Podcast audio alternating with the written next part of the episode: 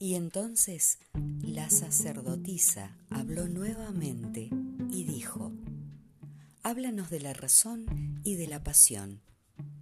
Y el maestro respondió diciendo, Vuestra alma es, con frecuencia, un campo de batalla donde vuestra razón y vuestro juicio combaten contra vuestras pasiones y vuestros apetitos.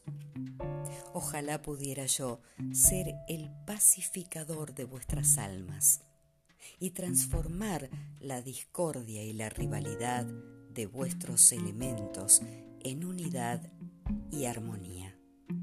Pero, ¿cómo podría yo hacerlo a menos que vosotros mismos fuerais también pacificadores y mejor aún, amantes de todos vuestros elementos? Vuestra razón y vuestra pasión son timón y velamen de vuestra alma navegante. Si vuestras velas o vuestro timón se rompen, solo podréis navegar a la deriva o permanecer inmóviles en medio del mar. Porque la razón, si por sí sola reina, restringe todo impulso y la pasión, abandonada a sí misma, es un fuego que arde hasta su propia destrucción.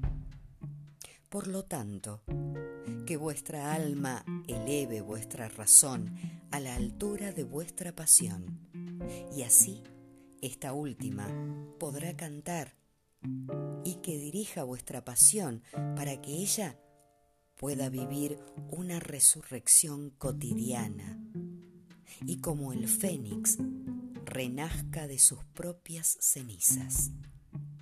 Quisiera que trataseis a vuestro juicio y a vuestros apetitos como trataríais a dos huéspedes queridos en vuestra casa.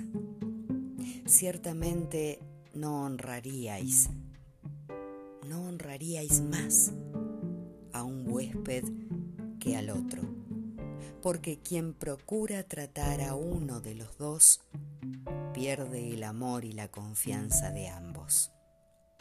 Entre las colinas, cuando os sentéis a la sombra fresca de los álamos blancos, compartiendo la paz y la serenidad de los campos y de los prados lejanos, entonces que vuestro corazón diga en silencio, Dios reposa en la razón.